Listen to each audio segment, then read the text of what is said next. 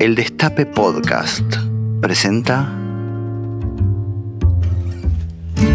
Mi nombre es Adrián Lackerman y esto es Humor en Serio, un podcast donde converso sobre humor con personas que no se dedican al humor. Natalín Caminato, la Inca, es docente, investigadora y columnista de radio.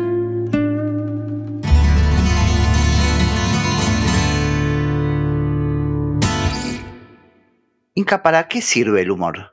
Creo que sirve para muchas cosas y de hecho ha servido a lo largo de la historia para un montón de cosas. En principio la primera que se me ocurre es la cuestión moralista del humor, ¿no? Porque la sátira, la ironía, la parodia tienen una función moralista en el sentido de que uno puede justamente a partir de esas prácticas y esos discursos cuestionar algunas costumbres o algunas ideologías. Eso es algo que desde hace muchísimos años se cultiva en el humor de maneras más violentas, qué sé yo, las parodias políticas, por ejemplo, no sé, en Argentina tenemos el gigante Amapolas de Alberdi, que era en contra de Rosas, y ahí ya era una cosa muy, digamos, virulenta. Pero también a veces de una manera un poco más ligera, poner en escena, por ejemplo, en el teatro cómico, poner en escena algunos vicios sociales para justamente cuestionarlos de esa manera. Y creo que también funciona para divertirse, como ligereza. Supongo que en el teatro griego algo de eso había, también en la comedia, que era justamente considerado el género menor, ¿no?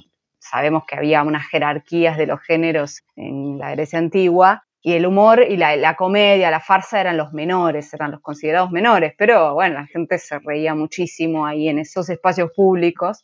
Entonces ahí, bueno, claramente también hay una función de, liberar las pasiones, de divertimento, de olvidarse un poco de, los problemas. En general también la gente te dice eso, ¿no? Bueno, miro esto porque me, hace reír y quiero algo ligero y, me distiende. Igual yo creo que hay una gran, un gran vínculo entre el humor y lo cómico y la muerte, ¿no? Y lo más oscuro. Va, por lo menos el tipo de humor que me gusta a mí siempre tiene ese matrimonio oculto y hay muchos pensamientos filosóficos que han pensado más eso, ¿no? El punto en el que el humor y, el dolor están ahí como casi se tocan, ¿no? Creo que los grandes humoristas algo de eso tienen. No porque necesariamente hablen de la muerte y de cosas terribles, pero que hay como un punto en que la risa es un poquito amarga. Yo creo que esas dos grandes cuestiones, ¿no? Por un lado, la cuestión más subjetiva, si se quiere, de cuál es nuestra relación con la muerte y con la vida y la función del humor en ese sentido, y también la otra cosa por ahí más social que tiene que ver con satirizar costumbres, con criticar, con hacer algún tipo de cuestionamiento también ideológico a partir del humor. Y eso no, es para nada, digamos, menor, me parece, ¿no?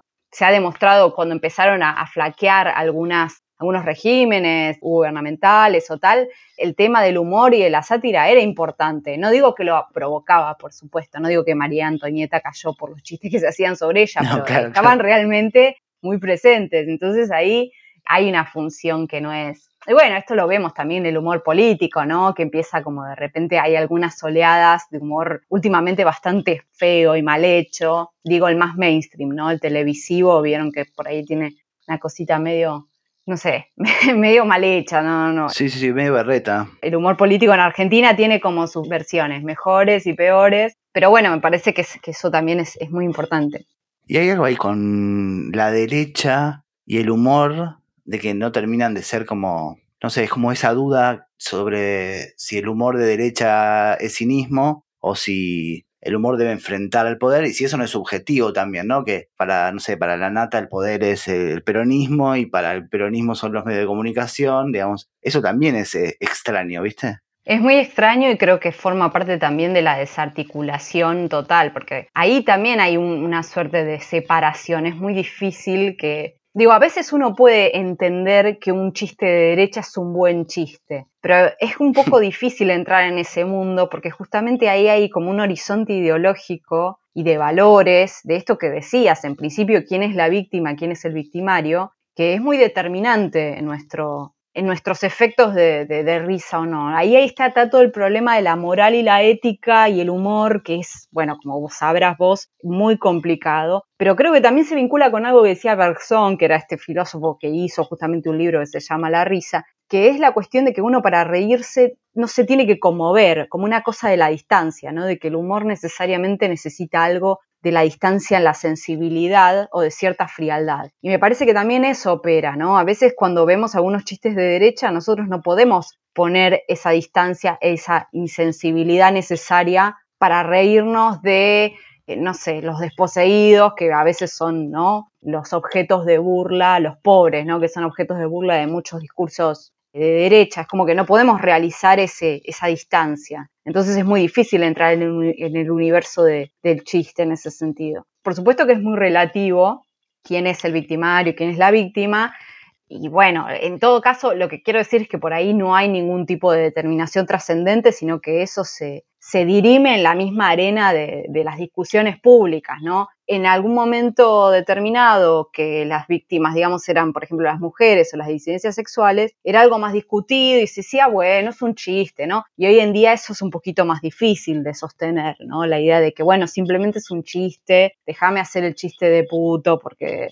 es un chiste, es como que ¿Pero por qué? Porque hubo una discusión social que empujó los límites de esos horizontes de, debates ideológicos, discursivos, pero es la única manera, me parece, ¿no? Después, qué sé yo, en términos objetivos es muy difícil sostenerlo, como decís, depende de, qué va cambiando. Yo creo que igual de, la derecha hay gente que hace mejores chistes que otros y ahí habría que pensar que son esas cosas no ideológicas que hacen que un chiste sea mejor o peor pero sí que es algo determinante a la hora de que nos riamos o no. Eso, me parece que esa dimensión, si se quiere, que no es inmanente a los procedimientos de los chistes, si son buenos, si son malos, o si una parodia está bien hecha o no, sino que tiene que ver con qué se está parodiando también, ¿no? Y en qué contexto. Y hay que decir lo de cambio de paradigma, me acuerdo que en un momento, y creo que también lo mencionaste en una columna tuya, en El Hecho Maldito, y que hablaba sobre que habían empezado una especie de que en Twitter aparecía como el objeto de burla el hétero. Sí. Y que era sorprendente, era novedoso y que era muy gracioso también, porque se había movido el objeto de burla y era un poco revolucionario también, estaba bueno. Sí, absolutamente. Y recuerdo que también muchos y muchas criticaban esto como diciendo, bueno, ¿qué pasamos de hacer chistes sobre los homosexuales, hacer chistes como que había un enojo? Pero yo no, no acuerdo con ese enojo, porque me parece que justamente la única manera de cambiar los sentidos y de cambiar las experiencias tiene que ver con una contraposición y creativa. Y ahí el humor es muy importante, es extremadamente importante y especialmente en el tema de las disidencias sexuales y de todo aquello que no fue considerado normal a lo largo de los años. Entonces sí, me parece que es como muy gracioso, muy... Y ahí es como un poco lo que te decía antes, es el terreno de lucha de quién hace el mejor chiste y que todo el mundo ponga sus armas sobre la mesa y a ver si los heteros machistas pueden hacer un chiste, porque también ahí lo que pasa en este cambio de, de objeto es que es novedoso, como decías vos. Entonces siempre lo novedoso, lo que irrumpe, tiene ese plus. El chiste que se gasta el chiste que ya es predecible, porque ya sabemos su estructura y en general un montón de chistes machistas y homofóbicos son bastante predecibles porque se han repetido muchísimo, ya también pierde ahí una fuerza que si se quiere es un poco más propia de las necesidades del humor. El humor necesita el efecto sorpresa, si no, no. Y ahí me parece que en ese cambio de objeto hay algo novedoso que también da gracia por eso, porque es como un objeto del que no nadie se reía. Sí, y aparte porque también es de lo novedoso y que también lo que estaba bueno, o que todavía se ve igual, que es que le encontraron un punto para pinchar original. Y también esto es lo que vengo hablando hace rato, que es que también el humor machista termina siendo una vagancia intelectual altísima. Los chistes son todos los mismos, los objetos de burla también, las imitaciones, las parodias, o sea, y cuando aparece algo que es novedoso, le pega algo nuevo, inevitablemente está bueno, digamos. Claro, y además me acuerdo que, viste, en un momento, por ahí ahora está más aplacado, pero en un momento había esta queja de algunos humoristas más, eso, televisivos, que decían, bueno, ya no se puede hacer chistes, ya uno no se puede reír de nada. Y me parece que eso también es una buena vara de cuán buen humorista sos, porque parte de ser un buen humorista es tener esa ligereza que te permita conectar bien con emergencias sociales. Si se te gasta el chiste de esos tópicos que decís vos que están gastadísimos y no podés repetirlo, porque sos un capocómico que viene, viste, tocando culos desde los 80 y no puedes hacer algo nuevo, bueno, ahí no sé si sos tan buen humorista, por ahí eras muy bueno en lo que hacías, pero me parece que la parte de la flexibilidad es también parte de, bueno, en general de, cualquier tipo de artista, ¿no? Que justamente tenga algún tipo de nexo con la gente, que no sea simplemente, no sé, un actor de teatro, de clásicos. Si querés justamente estar un poco a tono, es importante que tengas esa flexibilidad y ligereza. Bueno, hace chistes de otra cosa, ¿no? Si, si no haces chistes de, de tocar culos, no te quedas sin repertorio, bueno, es un poco problemático, ¿no? Entonces, fíjate. Pero es un tema fundamental. Y también está el tema de, me parece, también de la posibilidad de, de la recepción irónica, ¿no? Porque eso también es importante y es una crítica que le hago por ahí a quienes se toman muy en serio esto de que cualquier chiste machista o representación machista debe ser hasta censurada, te diría, porque para mí siempre hay una recepción irónica o distanciada que puede hacer cosas muy locas. Por ejemplo, yo no creo que toda la gente que mira, ahí está de Franchella de Telefe, que estaba Monia Casado con hijos. casados con hijos, que toda la gente que mira casados con hijos acuerde con el horizonte ideológico machista de, de Pepe Argento. Me parece que ahí pasan otras cosas. Y de hecho, el personaje más interesante, más gracioso, por lo menos para mí, era justamente la que quería ser dejada como la loca feminista, viste, y frígida de María Elena, que es la más graciosa, termina, o sea, pasan eso también, ¿no? En, los procesos de recepción, que a veces les sale mal, digamos, si es que tuvieron la voluntad de que el horizonte, si se quiere, ideológico de la serie sea machista, a veces eso te puede salir por otro lado. Y eso también es importante tenerlo en cuenta, para no ser lineales en cómo evaluamos determinado chiste o determinada obra, ¿no? A veces se cae, viste, en esas cosas de decir, no, es machista porque tal cosa, viste, y un poco se simplifica todo lo complejo que puede ser lo que pasa con eso. Sí, eso mismo, de, qué cosa uno se está riendo, que no necesariamente significa burlarse de, de ese asunto. Pero ahí también me dispara esto que tal vez pienso yo un poco, que es que uno no puede elegir de lo que se ríe. Yo creo que uno no se puede, no puede elegir de lo que se ríe, por eso hay algo del orden de, de lo inasible, ¿no? de lo que no se puede terminar de, localizar. Pero sí creo que de alguna manera las determinaciones sociales, históricas, tienen que ver. Lo que pasa que ese vínculo es muy poco lineal, es muy oscuro. Yo creo que uno va cambiando. Creo que uno no se ríe de las mismas cosas que se reía hace 10 años. Cierto, sí. O a veces cuando puede haber un gran chiste que funcionaba como una sátira en un epigrama latino, pero no podemos entenderlo porque no tenemos nada que ver con el sistema de costumbres y cultura que... Y por ahí si estudiamos, ahí decimos, ah, claro, es un buen chiste, ahora entendí, ¿no? Pero hay que hacer todo ese proceso. Sí acuerdo con vos en que esa relación no es para nada lineal y que hay algo un poco sí, inasible, que tiene que ver con nuestras propias experiencias. La típica del chiste interno que no se lo podemos contar a otra persona porque es una pelotudez para el otro y no hay manera de que no sea una pelotudez, pero a vos te mata de risa. Bueno, ¿qué pasa ahí? ¿Qué se juega en eso que por ahí compartís con solo una persona y que no se puede transferir? Bueno, ahí ese es el misterio que yo no se lo sacaría. Digamos, me parece que uno tiene que hacer el esfuerzo de entender el humor, por ahí yo lo pienso más como un género, ¿no? Como un género discursivo. Y hay un montón de teorías para pensar eso, teorías literarias y teorías filosóficas de qué es lo que da gracia, qué es lo que no, si es lo mecánico, si es el tema de la distancia, si es el tema de poner un elemento en donde no va, ¿no? Todas esas definiciones de, de lo cómico. Pero hay algo, me parece, que no termina de ser ninguna de esas cosas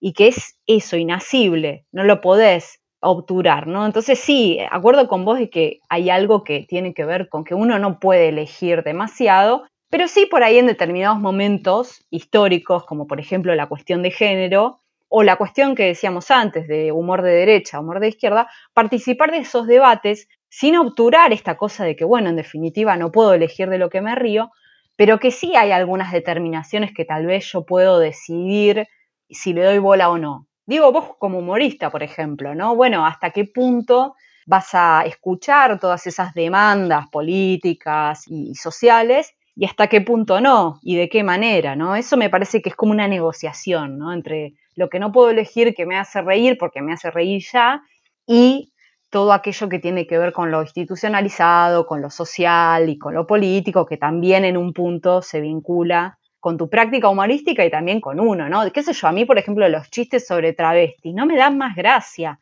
sencillamente. Y en un momento por ahí, cuando era más chica, sí me podía reír, no sé. O incluso podía hacer un chiste, porque me acuerdo que era una cosa recontra instalada en la televisión argentina y en el humor argentino el tema de, la travesti era como una cosa, era un tópico, ¿viste? O sea, sí o sí, en Showmatch, en cualquier lado aparecía. Y por ahí uno podía participar, pero hoy en día ya directamente no me da gracia. Entonces, ¿qué pasó ahí? Yo no puedo elegir claramente, pero hay algo que me determinó. Bueno, esas cuestiones, me parece. Es muy difícil pensarlo, porque yo creo que siempre hay que pensarlo en, en tensión, entre algo que es muy misterioso, que no lo puedes explicar, y otras cosas que sí son bastante más articuladas, visibles, pensables, ¿no? Sí. Hay algo como raro en que muchas veces cuando hay un conflicto o se repiensan diferentes tipos de tareas, en el humor es diferente, digamos, cuando hay un tema con el humor, lo que se pregunta, se suele preguntar es de qué nos reímos, haciendo foco en el público. Digo, esta cosa de que el humorista debería estar actualizado, viendo a la sociedad y lo que pasa. En el público también pasa eso, que hay una responsabilidad supuestamente. No creo que sea así, digamos. Yo creo que la responsabilidad es del artista, pero sí pasa algo ahí con que siempre se le apunta al público de qué nos reímos. Y así también con la cuestión de la censura, ¿no? Como que la censura opera cuando estas cosas siguen teniendo público también. Cuando las cosas machistas, digo, por ejemplo, no sé, Babi Chico Park, qué sé yo, y cuando se lo quiere censurar, es también porque hay un público que está cautivo ahí. Claro, sí, sí, porque funciona y porque justamente se considera, entre comillas, peligroso o nocivo porque efectivamente no ha sido olvidado, ¿no? No cae en desuso. Sí, yo creo que es todo un tema, ¿no? Yo en general, por supuesto, muy bastante liberal lo mío, no, estoy de acuerdo en ningún tipo de censura. Sí creo que en general hay otras prácticas que por ahí muchas derechas consideran censura que no lo son. El cuestionamiento, por ejemplo, o poner en evidencia determinadas cosas para criticarlos en público, no es censura y también forma parte de la propia vida del humor y la propia vida de la parodia y de la sátira me resultaría difícil pensar algún momento histórico en el que eso no sucedió. De hecho, había momentos históricos en los que te podían llevar preso por esas cosas, ¿no? Hoy en día me parece que tiene más que ver con discusiones y con puede haber algún tipo de boicot, ¿no? Pero ¿qué es el boicot? Que vayan unas manifestantes a la puerta. No, ahí me parece que estamos siempre hablando como de prácticas, si se quiere, de cuestionamiento que entran dentro del orden de lo democrático, ¿no? Que no, no, pero bueno, está también el caso de Babi Checopar, que le, hicieron como una penalización, porque no me acuerdo qué barbaridad dijo. Ahí también hay toda una tensión con lo legal y lo ilegal. Lo que pasa que también en términos estrictamente del humor, sucede que a veces esa censura y lo que no se puede decir da un plus de gracia y de humor, ¿no? Pero me parece que para que eso suceda uno tiene que de alguna manera acatar la norma de que no se puede decir. ¿Qué quiero decir? O sea, que a uno le da gracia como si estuviese cometiendo una travesura cuando dice algo políticamente incorrecto, porque de alguna manera participa de saber que eso es políticamente incorrecto y de aceptarlo en un punto, y por eso sentís que estás transgrediendo algo. Pero aquellos que directamente no creen que decir ciertas cosas sean políticamente incorrectas, no van a tener ese plus de goce de, ay, estoy diciendo algo prohibido porque directamente ellos creen eso. Claro, no hay humor ahí. Quiero decirme, no, no, no creo que los oyentes de Babi Echecopar, que escuchan las cosas racistas que dice, estén como diciendo, ah, mirá, me da gracia porque es transgresor y un poco es como robarle algo, plata a mis padres de la billetera, porque ellos creen eso, ¿no? Ahí hay una cosa de que no, no creo que ellos tengan ese plus, pero sí creo que con la censura y el humor pasa eso, ¿no? Como que cuando hay algo que no se puede decir, eso genera unas ansiedades y tensiones que pueden ser ricas para el humor. Lo que pasa es que el tema es cómo funcionás con eso y cómo trabajás con eso, ¿no? Es toda una cuestión, ¿no? Me parece que hay algunos humoristas que trabajan eso de una manera muy sutil. Bueno, por ejemplo, ser eh, autoparódicos, ¿no? De que, bueno, esto los progresistas ya no lo podemos decir y hacer chistes en ese sentido. Y otros, no sé, directamente elegirán picar a fondo y decir todo lo políticamente incorrecto y que no les importe, qué sé yo, digamos, hay distintas variantes. Digamos que este tipo de, censuras, o yo diría más bien cuestionamientos o cercenamientos, pero que van más por el lado de, de eso, de cuestionar o de boicotear, no sé si de censurar en el sentido estricto, aunque bueno, hay, en Estados Unidos hay casos un poquito más hardcore, me parece. Acá en Argentina estamos un poquito más tranqui en ese punto. Habría que pensarlo también en cada cultura, cómo funciona. Hay una dificultad ahí como bien instalada de muchas personas que es como, no sé si es una especie de prejuicio sobre las mujeres que hacen humor. Uh, sí, temón. Y también, yo creo que alguna vez lo hemos hablado, esta cosa de la identificación también, ¿no? ¿Cómo puede ser que alguien esgrima que no se puede identificar con el humor que hace una mujer y cuando es a la inversa no existe tal dificultad, digamos. ¿Cómo lo ves eso? ¿Se puede destrabar en algún momento eso? Yo creo que también tiene mucho que ver con qué tipo de humor, ¿no? Porque imagino que no es lo mismo si nosotros vemos un chiste televisivo y la, la guionista fue una mujer y por eso es un chiste político, en que, viste, ahí hay como una serie de mediaciones, que por ejemplo el stand-up, que ahí la cuestión de la identificación funciona de manera directa. Y yo creo que sí, efectivamente eso sigue funcionando, ¿no? Hay una asociación muy fuerte entre el humor y el género de quien emite esos chistes o esas elaboraciones humorísticas, porque también hay una cosa muy vinculada con el humor y la experiencia personal, ¿no? Digamos, muchas grandes humoristas realizan chistes, etcétera, a partir de sus supuestas experiencias personales, aunque eso sea una invención. Entonces, esos mecanismos identificatorios funcionan mucho, pero además, incluso diría que el rol social del humorista, aunque no hable de cosas personales, ¿no? Los típicos humoristas radiales, estoy hablando de los tipos grandes que están ahí, hacen chistes políticos, imitaciones y todo eso. Sí, sí, sí. Hay como una cosa que el humorista, como es alguien que bufo y que se ríe de sí mismo. Sí, es hombre porque la mujer no se pondría en ese lugar de reírse de sí misma y de, ¿no? Y si lo hace es la típica, porque es fea, entonces hace chiste de que es fea, ¿no? Gladys Florimonti, por ejemplo, ese tipo de humor autorreferencial, pero con un supuesto defecto que participa justamente del universo de representaciones masculinas y hetero, ¿no? Bueno, justamente es un disvalor ser fea, entonces nos reímos porque eso sí participa de una manera adecuada. Pero yo creo que sí, que sigue existiendo y que una manera de un poco salir de eso de muchas mujeres humoristas fue hacer justamente humor a partir del feminismo y del género, que es de alguna manera seguir haciendo humor a partir de algo marcado, porque esa es la cuestión, me parece, ¿no? Las mujeres, siempre hablo, por supuesto, de, una cuestión performativa, ¿no? ¿no? en términos biológicos. Todo aquel sujeto que se considere mujer, claro, sí.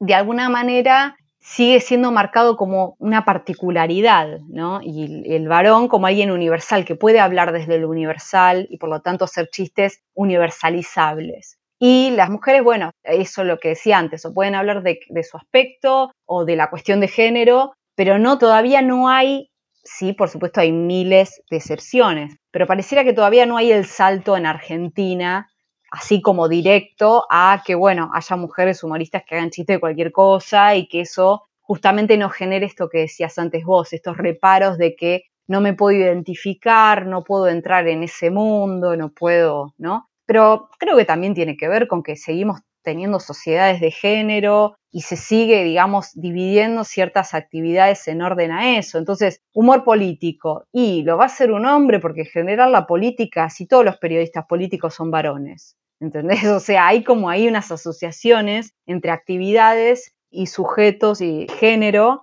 que es muy difícil de, desanudar, ¿no? Una mujer haciendo chistes de fútbol y se ve igual que una mujer haciendo periodismo de fútbol sí, le podemos poner onda, pero no sé si es lo que más me da gracia todavía, ¿no? Si somos absolutamente sinceros. Bueno, eso es un problema que creo que se va a ir desandando porque simplemente va a suceder, ¿no? Es como esta cosa que decíamos antes, se cambian los objetos de burla y también cambian los sujetos que llevan a cabo esas burlas, entonces me parece que la cosita va cambiando, pero es todo un trabajo. Simplemente tiene que haber buenas humoristas y eso, ¿no? Es una Sarah Silverman, ¿no? Pienso, como figuras que ya Sarah Silverman no hace chistes solamente de género o de que es mujer, o los hace también que genera una identificación, una risa en espectadores varones y eso no es un problema, ¿no? Ahí me parece que eso es algo trabajoso, pero que se puede lograr, que no es algo esencial, ¿no? De, bueno, una mujer hace chistes, no me va a generar identificación y chau.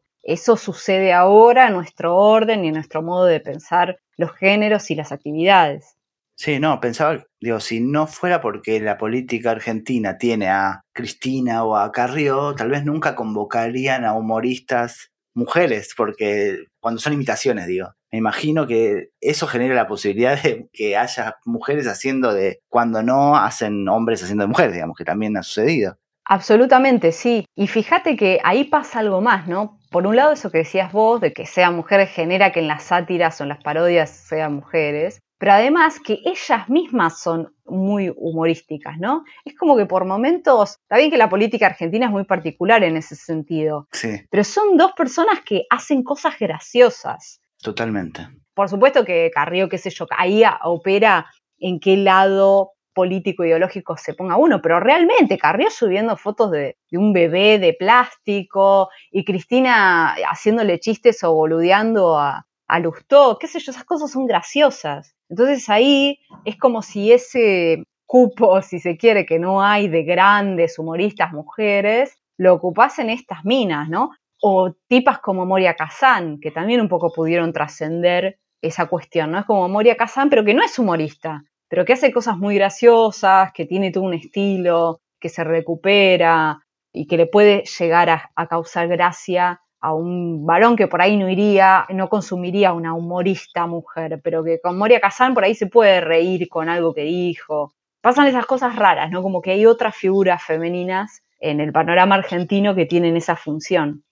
Sí, Carrió tiene algo que es fantástico que hace ahora en Twitter, que es que sube una frase política, o sea, estoy en contra de X cosa, y una foto que no concuerda con el texto. Que no tiene nada que ver, claro, es la transposición de la que hablaba Berzón, es como una cosa puesta en donde no, Sí, exactamente. en donde no va, ¿viste? Esa cosa de. Claro, y eso es, te da gracia, y eso es deliberado, por supuesto, lo sabe, que no. Bueno, Trump un poco también impuso ese modo político, ¿no? De, para poner un ejemplo de alguien que está en el primer mundo, ese modo político de, de- de tomarse en joda y ser brutal. Y también el efecto cómico es la, la cosa trágica y cómica a la vez, porque es trágico porque ese tipo era presidente, pero a la vez justamente es presidente y está diciendo esto. O sea, viste esa cosa alucinada de que uno entre se quería matar y te daba gracia, porque realmente era una mezcla muy extraña, muy absurda, ¿no? El absurdo adueñándose del universo, básicamente. No, totalmente. Y aparte lo poderoso del humor, que permite como aliviar, o sea, endulzar o darle un color humorístico a personas que con las que uno no está de acuerdo, repudia, odia.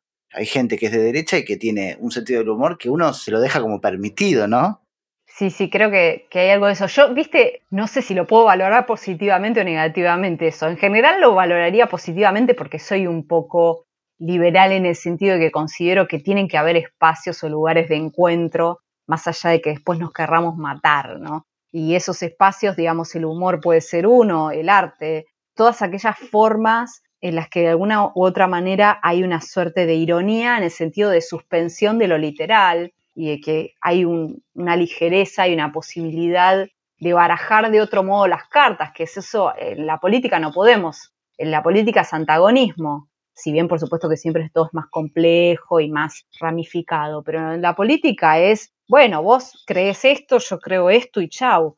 Y el humor sí, acuerdo con lo que decís, aparece esta cosa de la ligereza. Claramente igual, me parece que lo que pasa es que a veces cuando las cosas pican de tal manera y el antagonismo ya alcanza incluso a veces un, un nivel ético, nos es más difícil pensar eso que vemos como humor y ya lo pensamos como cinismo en el peor de los sentidos, ¿no? Claro. Como, bueno, te estás riendo de algo que no te tenés que reír, ¿no? Y por eso yo creo que hay algunos puntos de la historia argentina o algunas cuestiones que son como muy difíciles que se las podamos dejar pasar a algunos sujetos, ¿no? Viste que hay como algunos sujetos en Twitter o en las redes que son justamente aquellos que se ríen de cosas muy pesadas. Y ahí yo creo que un poco es más difícil dejárselas pasar porque por esto que decía Bergson que citaba antes, de que para que haya humor tiene que haber algún tipo de suspensión de la sensibilidad.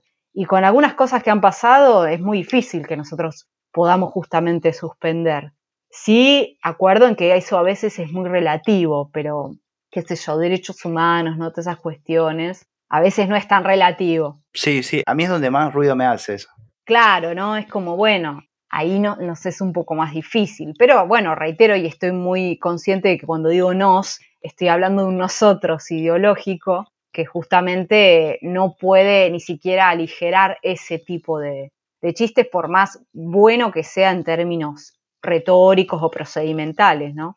Totalmente. Pero, por ejemplo, Come Centurión Sí. hace un chiste sobre que llegó a 30.000, no sé si es una cifra de sus seguidores de Twitter, qué sé yo, y hace un chiste sobre eso. Y a mí, si bien es obviamente el repudio es, lo que predomina, que alguien se atreva a decir algo así eh, en forma humorística, porque yo creo que lo hace en forma humorística, me sorprende igual, me parece potente, ¿viste? Como que me sorprende la impunidad en realidad.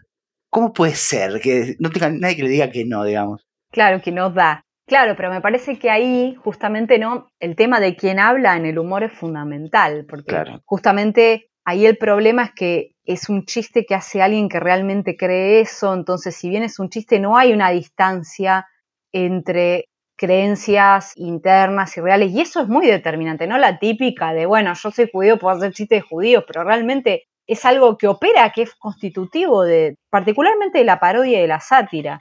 Yo diría que es constitutivo, no es algo que puede pasar o no. Desde dónde se habla en el humor, después uno puede hacer torsiones con eso y repensarlo, pero es parte de, de la cuestión. Hay cosas que nos hacen reír que porque las dice A, pero si las dice B va a tener otro sentido totalmente diferente, ¿no? Y creo que con Centurión pasa eso, nos da ese efecto de impunidad porque lo dice Centurión, ¿no? Que Claro. Vos puedes decir esas cosas tranquilamente en un debate presidencial, pero por ahí si hace ese chiste, si se quiere malogrado o lo que sea, alguien que puede ser de derecha, pero que con los derechos humanos tiene una postura diferente, bueno, por ahí, o sea, nos va a caer mal, pero no sé si, si vamos a, pensarlo en términos de, no, bueno, esto es intolerable, ¿no? Qué sé yo, me parece que ahí hay algo de quién habla que es importante.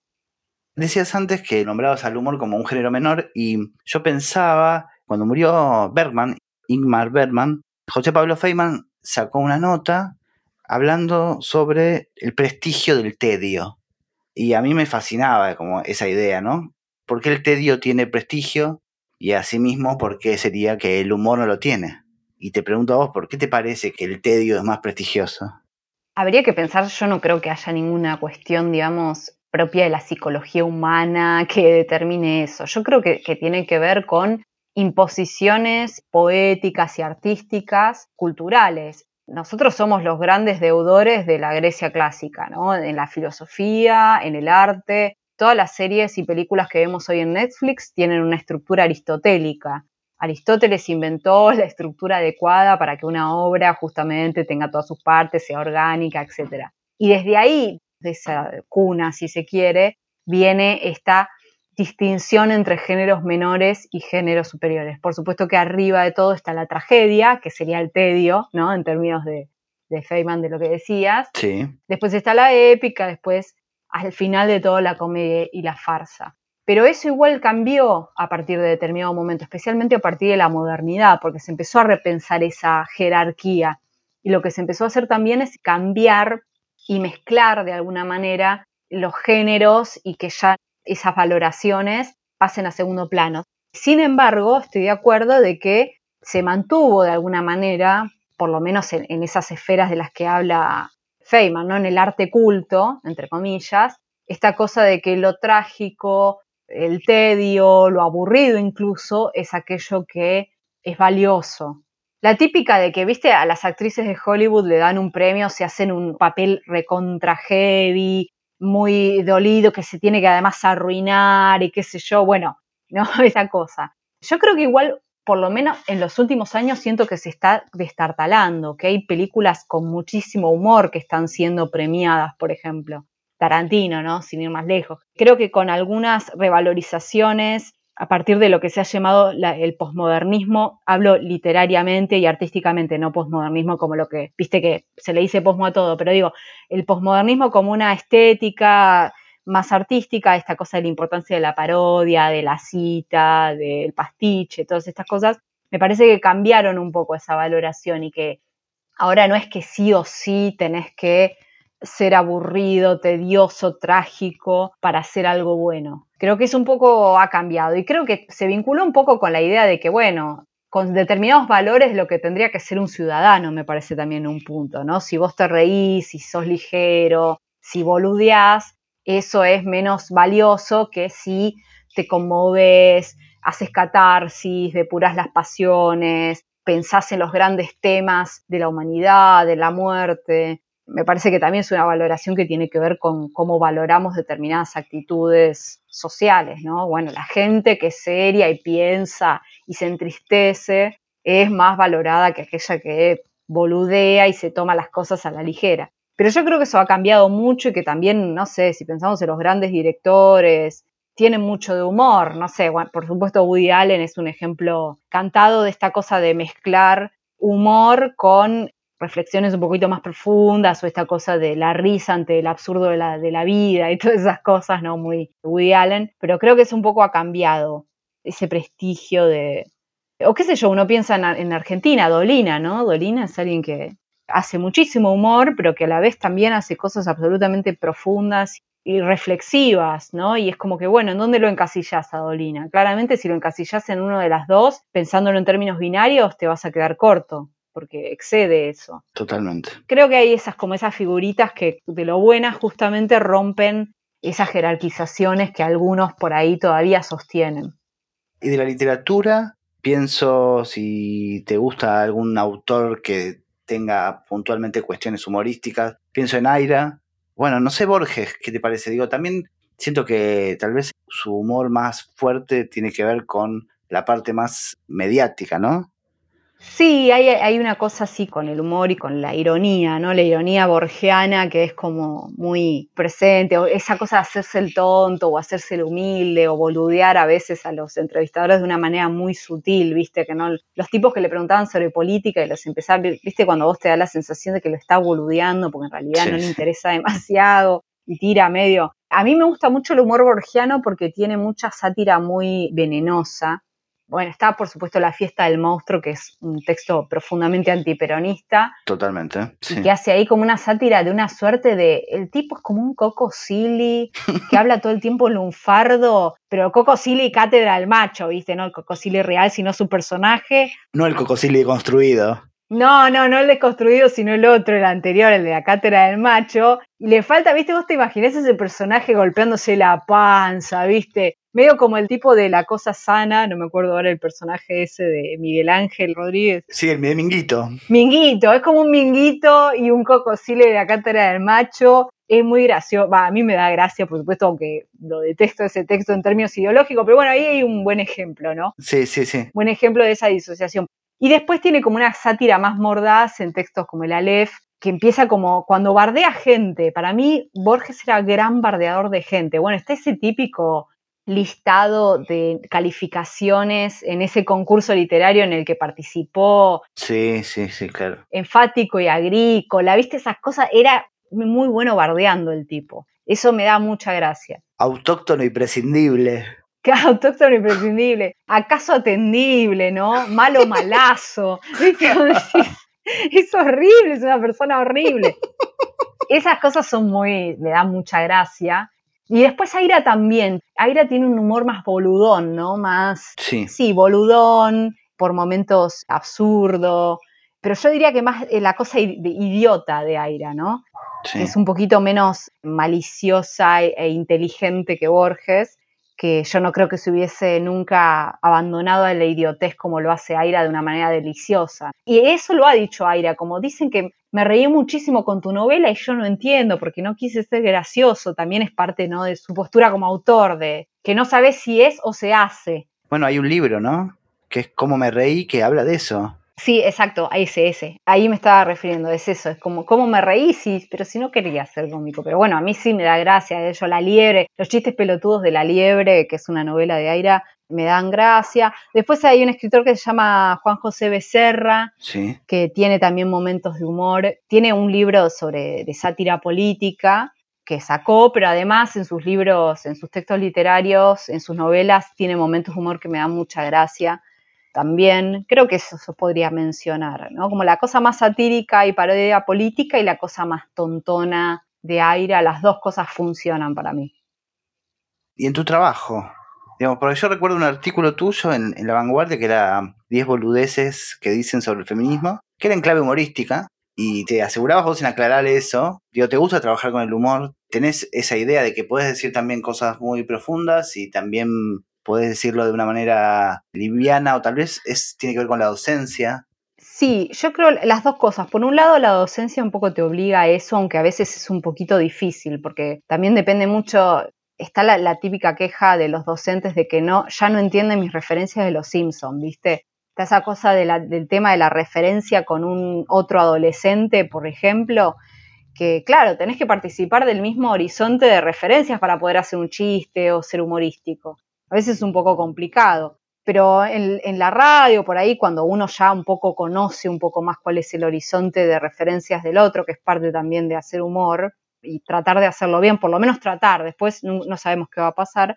Pero ahí sí, yo creo que siempre es un buen condimento para pensar, y yo estoy muy en desacuerdo, un poco volviendo al texto de Feynman y lo que decías vos, estoy muy en desacuerdo de esa idea de que se tienen que separar las cosas y que vos, si sos analista político o crítico cultural, tenés que ser solemne. Si haces un chiste, tiene que ser como una humorada muy sutil o lo otro, o haces divertimento y ya está, y no, no puedes pensar nada más. A mí me interesa mezclar esas dos cosas y que sea realmente disonante, ¿no? Que por ahí en un momento estés haciendo una puteada y una sátira y estés bardeando de una manera muy hardcore a, a un contrincante político, pero que después puedas citar lo que dice un filósofo sobre determinada idea social o lo que sea y que eso conviva, que no esté separado, ¿no?